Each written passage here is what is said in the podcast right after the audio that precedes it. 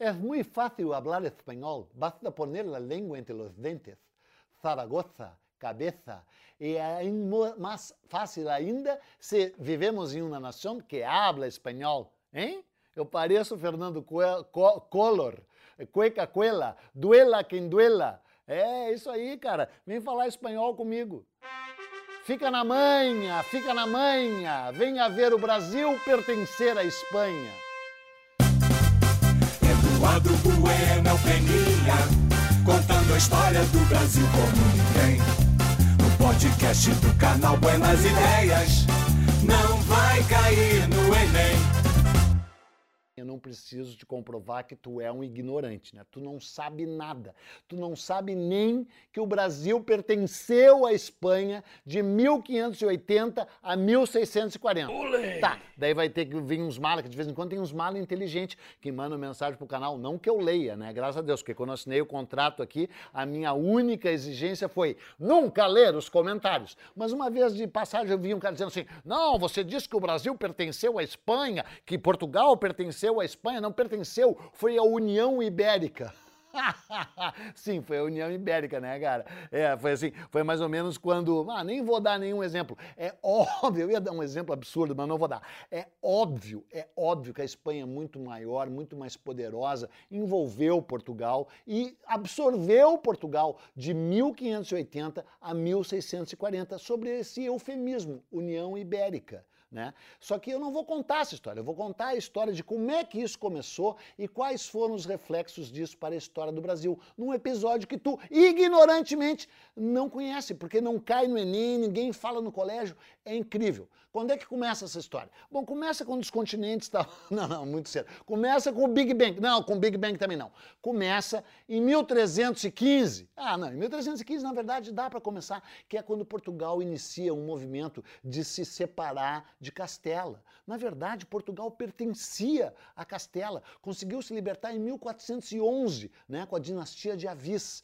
Né? E em 1415, eu já falei isso aqui no episódio sobre o descobrimento do Brasil, Portugal lançou um grande ataque, uma guerra santa, uma cruzada, uma coisa inclusive canalha, no, se bem que a época era diferente, etc. Um ataque muito vigoroso a Ceuta, no Marrocos. Né? Foi uma cruzada, foi uma guerra santa, foi uma invasão de uma grande possessão muçulmana, né? foi uma guerra de civilizações entre árabes e uh, ibéricos, vencida em 1415 por Portugal. Aí que se inicia toda a expansão portuguesa, que chega em 1500 ao Brasil, que chega em 1540 uh, ah, no Japão, que chega até a China, né? O grande movimento expansionista português que começa com um ataque aos muçulmanos de Ceuta no Marrocos. Ceuta que até hoje pertence à Espanha. Inclusive, é, não vou entrar nessa conversa, mas é estranho, né? Que a Espanha quer que a Inglaterra devolva Gibraltar, né? O Estreito de Gibraltar, a, ro a, a rocha de Gibraltar pertence a um enclave dentro da Espanha que pertence à Inglaterra, né? E a Espanha fica exigindo que os ingleses devolvam. What? Aliás, deveriam devolver. Então eles podem começar devolvendo Ceuta para o Marrocos. Só que é o seguinte, cara, depois dessa conquista de 1415, nós já estamos em 1580, né? Já teve o rei Dom Manuel, o venturoso, no qual o período durante o qual o Brasil foi descoberto. Aí teve o filho dele, o rei Dom João III, e aí nós já estamos no reinado de Dom Sebastião. Claro que você já ouviu falar no sebastianismo, né? O Dom Sebastião assume o poder em, em, em Portugal em 1578, eu falei 80, mas 1578, mais especificamente no dia 4 de agosto de 1578, ele junta uma frota com 800 embarcações e resolve atacar quem? Atacar árabe. Sempre que tu não tem nada para fazer, tu vai lá e ataca árabe, né? Vamos lá, vamos matar esses infiéis, cães infiéis, né? Porque a gente está acostumado a ver filme com os árabes eh, muçulmanos, né? Eh, chamando os cristãos de cães infiéis, mas quem começou chamando de cães infiéis foram os cristãos, né? E aí ele tenta atacar o Marrocos numa mais uma guerra santa, mais mais uma, um, uma jihad, né? mais uma cruzada com 800 embarcações, um exército enorme com 4 mil pessoas, desembarca no Marrocos e trava a batalha de Alcácer Quibir. Alcácer Quibir. Está lá, existe o lugar ainda. Eu fui é lá no deserto, a essa área já, né? É, tá lá o, o local, que é chamado o local da Batalha de Três Reis, porque ali três reis morreram.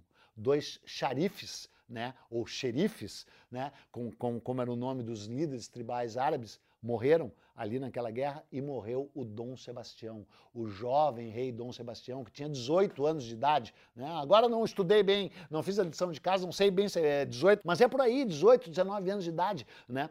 E todos os seus assessores militares disseram: não vai lá se meter com os árabes, cara, não vai lá atacar os árabes. Ele foi lá, atacou os árabes e, cara, maior parte da nobreza portuguesa, um filho do Martim Afonso de Souza, um filho do Duarte Coelho, que era o donatário de Pernambuco, um filho de grandes, uh, os filhos de todos os grandes nobres portugueses, e inclusive o próprio rei Dom Sebastião, morrerão, morrerão na Batalha de Alcácer Quibir, no dia 4 de agosto de 1878, uma coisa que viria a mudar a história do Brasil intensamente por 60 anos de idade. Porque quem assume o poder no lugar dele, depois que o rei Dom Sebastião, que claro, não tinha filhos, tinha 18 anos de idade, era virgem, dizem que era virgem, não sei se era virgem, no quarto dele eu nunca fui, uh, eu sei é que ele não tinha filhos, então quem assume é o tio dele, o cardeal Dom Henrique.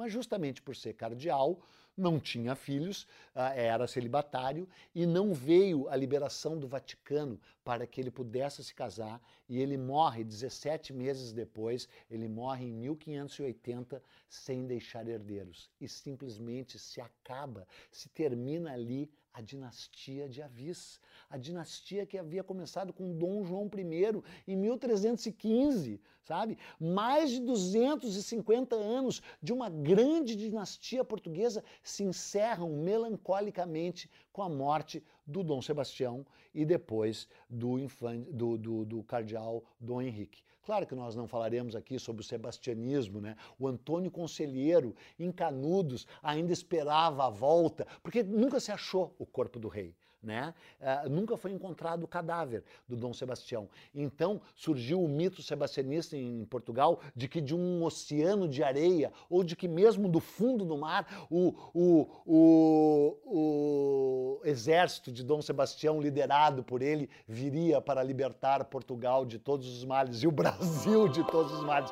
E tem ninguém que acreditava nisso no, no Nordeste do Brasil até a virada do século praticamente, né? Porque Canudos é lá a, a 1897, né? E se sabe que o, que o Antônio Conselheiro era sebastianista e vários outros movimentos messiânicos na, na miséria do Nordeste eram sebastianistas também, ainda já na aurora do século XX. Né? Mas, evidentemente, o Dom Sebastião não renasceu. Quem surgiu no lugar dele foi Filipe II, um dos mais inacreditáveis reis da história de, eh, da Espanha e que era casado com a filha uh, uh, do rei Dom Manuel.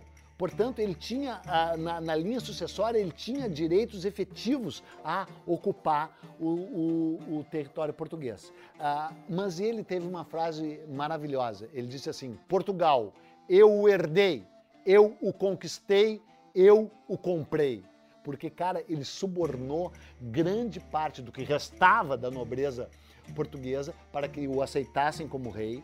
Ele uh, herdou, porque ele tinha uma ligação, uma linhagem, né, casado com a filha do rei uh, Dom Manuel, ele estava na linha sucessória, já que não havia descendentes diretos, e ele conquistou, porque ele invadiu né, em, em, em março de 1580, eh, depois da Batalha de Badajoz, ele ocupa militarmente Portugal.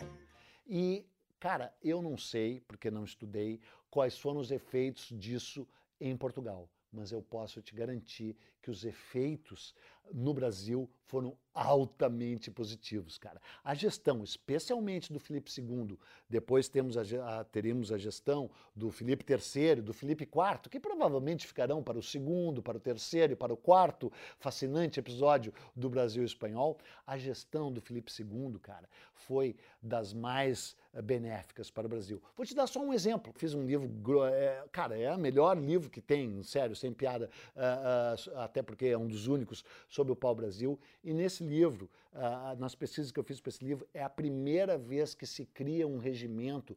7 milhões de paus, de pés de pau Brasil foram derrubados. Né? O Felipe II per, uh, percebeu de imediato que se não houvesse uma sistematização, se não houvesse um regimento né, que determinasse em que época e qual tipo de árvore de pau-brasil poderia ser derrubada, porque todas eram derrubadas, o pau-brasil ia entrar em extinção, como está em extinção hoje. Né? Então, o primeiro, o primeiro uh, uh, registro de uma política sustentável, digamos assim, de exploração do pau-brasil foi feito pelo Filipe II.